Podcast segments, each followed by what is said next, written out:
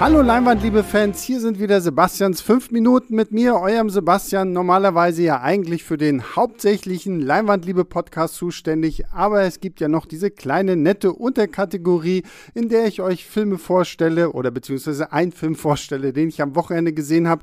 Und äh, ja, diese Woche müsst ihr euch echt anschnallen und festhalten, denn es wird ziemlich äh, interessant, auch ein bisschen sehr doll eklig, aber auch sehr sehenswert. Und ich würde sagen, ähm, ich starte einfach mal meine fünf Minuten hier und die gehen los ab jetzt. Und zwar rede ich heute über den Film Possessor wurde mir von einem guten Kollegen hier im Büro empfohlen.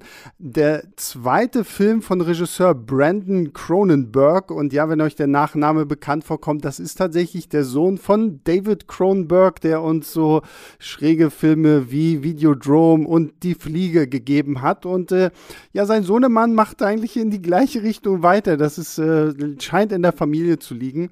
Äh, Possessor ist, äh, ich beschreibe es mal irgendwie so als Inception, nur mit sehr viel mehr Horror. Es geht darum, ähm, wir haben eine junge Frau namens Tassia gespielt von der großartigen Andrea Riceborough, die ich wirklich immer wieder toll finde, egal was sie spielt. Und sie ist eine Auftragskillerin, aber auf ganz besondere Art und Weise. Jetzt wird es etwas kompliziert, das zu erklären. Sie arbeitet für eine Organisation, die eine Maschine erfunden hat, ähm, durch die Andrea Riceburrows, also Tassias Geist in den Körper eines anderen Menschen eindringen kann, diesen Körper dann kontrollieren kann, während der Geist des anderen Körpers unterdrückt wird, womit dieser Körper dann quasi die, die, die Aufträge, die Mordaufträge erfüllen kann. Und äh, ja, genauso kompliziert wie es klingt, wird es dann auch, weil Tassia wird natürlich auch sehr psychologisch von diesem ganzen Ding angegriffen und bei ihrem nächsten äh, Auftrag, wo sie dann quasi in den Körper von äh, einem anderen jungen Mann reingehen soll, da wird es dann etwas kompliziert. Wie gesagt, ich habe es garantiert, ich habe es jetzt schon verkackt. Also dieser Film ist wirklich ähm, sehr, sehr komplex auch irgendwo, aber sehr faszinierend, weil dieses Konzept allein ist wirklich schon spannend. Also ihr müsst es euch halt wirklich vorstellen wie Inception, nur mit äh, dem Hintergedanken, dass halt man nicht in die Träume eindringt, sondern tatsächlich ins Bewusstsein der Zielperson und diese dann auch gezielt steuern kann. Nur in diesem Fall geht halt dann irgendwann was schief und ähm, es ist sehr perplex, sehr faszinierend zu schauen. Also dieser ganze Film fühlt sich auch an wie so ein unheimlicher Albtraum, den man irgendwie auch lange nicht los wird. Auch so die Bilder sind sehr überstilisiert. Teilweise wird man auch förmlich von Farben erschlagen, die halt in verschiedenen Szenen dann auftauchen. Und ähm, man wird als Zuschauer selbst wirklich halb wahnsinnig gemacht. Und das ist irgendwo das Faszinierende an diesem Film, obwohl eigentlich gar nicht viel passiert, weil es geht eigentlich ja nur um diesen einen Auftrag, der da jetzt so krass schief geht ist dieser Film halt wirklich, er zieht dich so in seinen Bann und der geht nicht mal wirklich sehr lang, aber du bist so gefesselt von diesem ganzen Wirrwarr an, welcher Geist kontrolliert jetzt gerade welchen Körper und wie funktioniert das alles und im, es klingt jetzt komplizierter auch tatsächlich, als es ist. Ich finde, der Film ist zwar komplex, aber jetzt nicht so, dass man am Ende sagt, so, hä, ich habe jetzt gar nichts verstanden.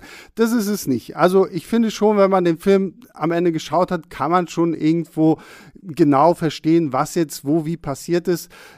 Es ist einfach nur so von der ganzen Machart so, der ist wirklich, der, der zerrt an den Nerven.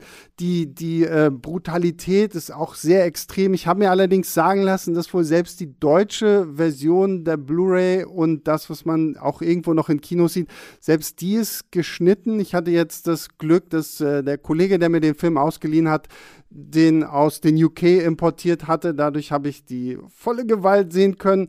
Ähm, das macht den Film jetzt auch nicht besser. Ich glaube, der Film funktioniert selbst, wenn man jetzt bestimmte Sachen nicht nochmal und nochmal gucken muss, weil das ist schon teilweise auch sehr anstrengend, sich das anzuschauen, weil der Film dann doch sehr explizit auch wird. Das muss der gute Brandon Cronenberg wirklich von seinem Daddy haben.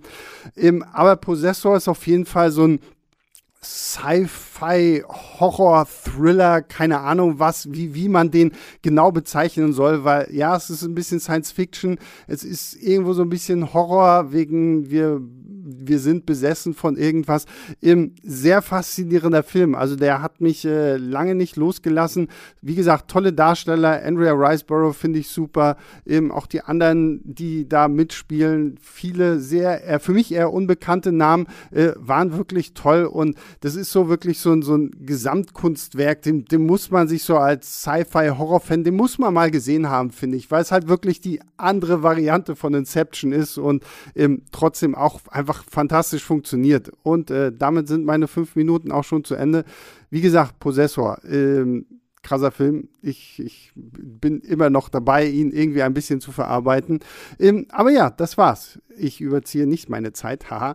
Ähm, das war Possessor, das waren meine fünf Minuten. Vielen Dank fürs Zuhören, freut mich immer wieder sehr. Wie gesagt, wenn ihr mal Vorschläge habt, was ich irgendwie als nächstes gucken könnte, schreibt einfach eine Mail an leinwandliebe.filmstarts.de, kriegen wir alles. Meine Liste von euren Empfehlungen wird ja auch immer länger und länger. Jetzt machen ja noch die ganzen Kinos auf, die ganzen Blockbuster und äh, ich, ah, irgendwann werde ich noch dazu kommen, alles zu gucken, was auch ihr mir geschickt habt.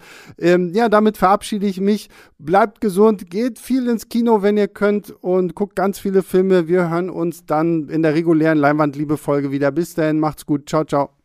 Leinwandliebe und Sebastians 5 Minuten sind Filmstarts-Podcasts der Webedia GmbH. Moderation und Schnitt Sebastian Gertschikow, Produktion Tobias Meyer, Monique Stibbe und Nina Becker. Die Songs Take a Chance und Easy Jam im Intro und Outro kommen von Kevin McLeod. Die Links zur Musik und zur Lizenz findet ihr in den Shownotes.